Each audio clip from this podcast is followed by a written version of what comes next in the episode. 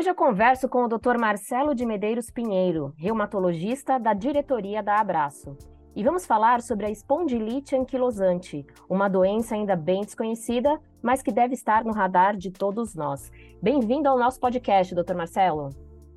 Muito obrigado, Regiane. Um prazer estar aqui com vocês.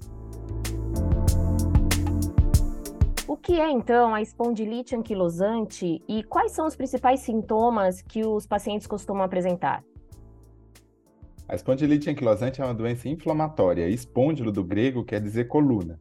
E it quer dizer inflamação. Então, é uma inflamação que acomete a coluna e que leva à anquilose.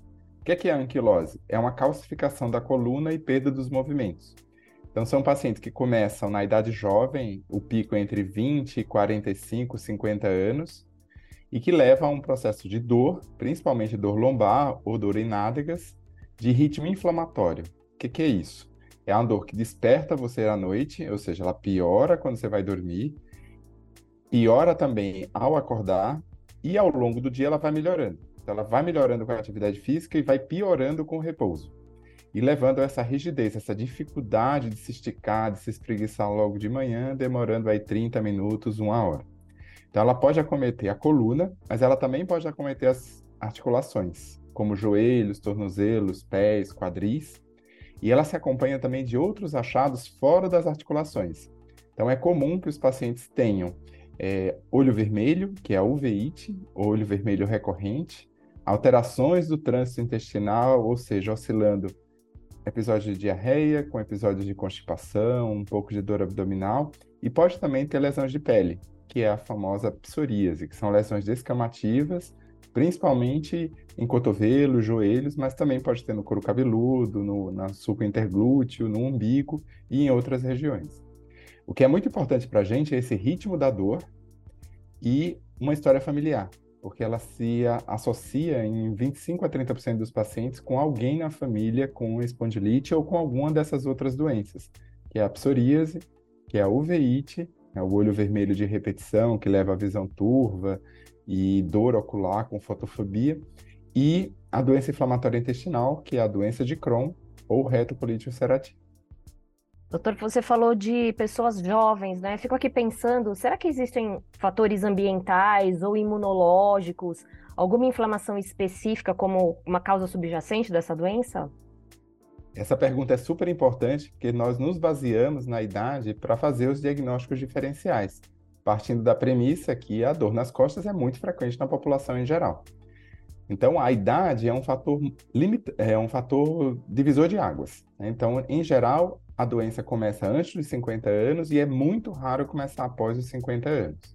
A idade, além disso, tem esses fatores inflamatórios que a gente ainda não sabe ao certo, mas parece que existe um processo intestinal que é por onde tudo começa ah, nessa doença. Né? Então, essa, esse aspecto intestinal, essa alteração da microbiota, da flora intestinal, parece estar muito relacionado com o início da espondilite. Mas nós sabemos que também os aspectos mecânicos também estão associados. Por isso que é mais comum ter dor, nas, dor na coluna, né, que sustenta nosso corpo. É mais comum ter dor e inchaço nas articulações dos joelhos, tornozelos e pés e quadris, que suportam o nosso peso. Esses pacientes pioram com atividade física, né? Então eles pioram com exercícios que saltam. Então também tem esse fator mecânico aí de sobrecarga, que também pode ser um dos gatilhos. Mas o mais importante de tudo é o aspecto genético porque esses pacientes compartilham uma predisposição genética dada pelo HLA-B27. Esse HLA-B27 é mais ou menos o gene que marca todas as células da resposta imune em algumas pessoas. Então, todos nós temos esses marcadores da resposta para identificar você como você e eu como eu, e assim por diante. Então, ele funciona, esse HLA, que é o antígeno dos leucócitos humanos, funciona mais ou menos como se fosse o nosso CPF, ou nosso RG. Então, ele identifica você como tal pessoa. E parece que ele tem uma, uma, uma, dificuldade em processar essas bactérias intestinais. E por isso que se acredita que tudo comece por ali. Né? É muito comum um paciente contar uma história de uma diarreia, mas na maioria das vezes ele não faz a relação entre a dor no joelho ou a dor nas costas e o gatilho intestinal, que é que a maioria das pessoas quer que uma coisa tenha a ver com a outra. Mas parece existir uma ligação muito forte entre essa, essas bactérias que nos habitam na pele, como a psoríase, na, no intestino, como na doença inflamatória intestinal e na própria espondilite, e essa predisposição genética. Então, a gente vai ter uma concomitância de coisas. Vai ter uma participação genética, por isso que a história familiar é importante, mas vai ter também a participação do ambiente. Né? Então, ali, é, diarreias, problemas intestinais, que é a famosa colite, e problemas de sobrecarga mecânica. Então, a gente já tem duas premissas importantes. A gente vai ter que cuidar da alimentação desses pacientes, né? E a gente vai ter que cuidar dos exercícios. Doutor, quais são os exames médicos normalmente utilizados para esse diagnóstico? E eu acredito aqui, aí você me diz, que provavelmente o diagnóstico precoce ele é fundamental, né, para essa pessoa. O diagnóstico precoce é fundamental, mas uma coisa que nos incomoda bastante é que o atraso do diagnóstico é muito frequente. A gente tem, em média, 10 anos entre o início dos sintomas até acontecer o diagnóstico.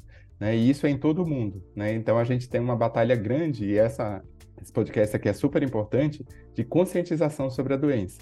Porque o que, que acontece? A maioria dos pacientes são jovens e têm dor nas costas, procuram pronto-socorro, unidade básica de saúde. Eles são interpretados como uma hernia de disco, uma sobrecarga porque pegou é, peso ou porque dormiu é, no colchão errado, ou porque não dormiu bem. Então, é, sempre tem uma causa né, para essa dor nas costas. Então, eles têm um atraso diagnóstico muito grande, porque para as alterações no raio-x acontecerem, leva em média 8 a 10 anos. Então, são aqueles pacientes que fazem, têm dor nas costas, de ritmo inflamatório predominantemente, mas fazem os exames e vêm todos os exames normais. E o exame de eleição hoje, para a gente fazer esse diagnóstico mais precoce, é a ressonância magnética de sacroiliacas ou da coluna lombar, e nem todos têm acesso. A dor, sem dúvida, é o, é o carro-chefe né, do, dos sintomas, mas eles perdem muita funcionalidade. É uma doença que a, aposentava muito frequentemente esses pacientes porque a gente não tinha muitos medicamentos para fazer para eles, né, para os pacientes. Então, são pacientes que na idade de 35, 40 anos já estavam aposentados porque eles perdem a função e eles perdem a mobilidade. Ou seja, são aqueles pacientes que têm dificuldade para girar o pescoço, para fletir a coluna para pegar alguma coisa no chão. Eu sempre faço uma analogia para todo mundo ter na cabeça no Frankenstein. Sabe o Frankenstein da, da ficção? O ator que fez ele no cinema na década de 20 se chamava Boris Karloff e ele tinha espondilite anquilosante.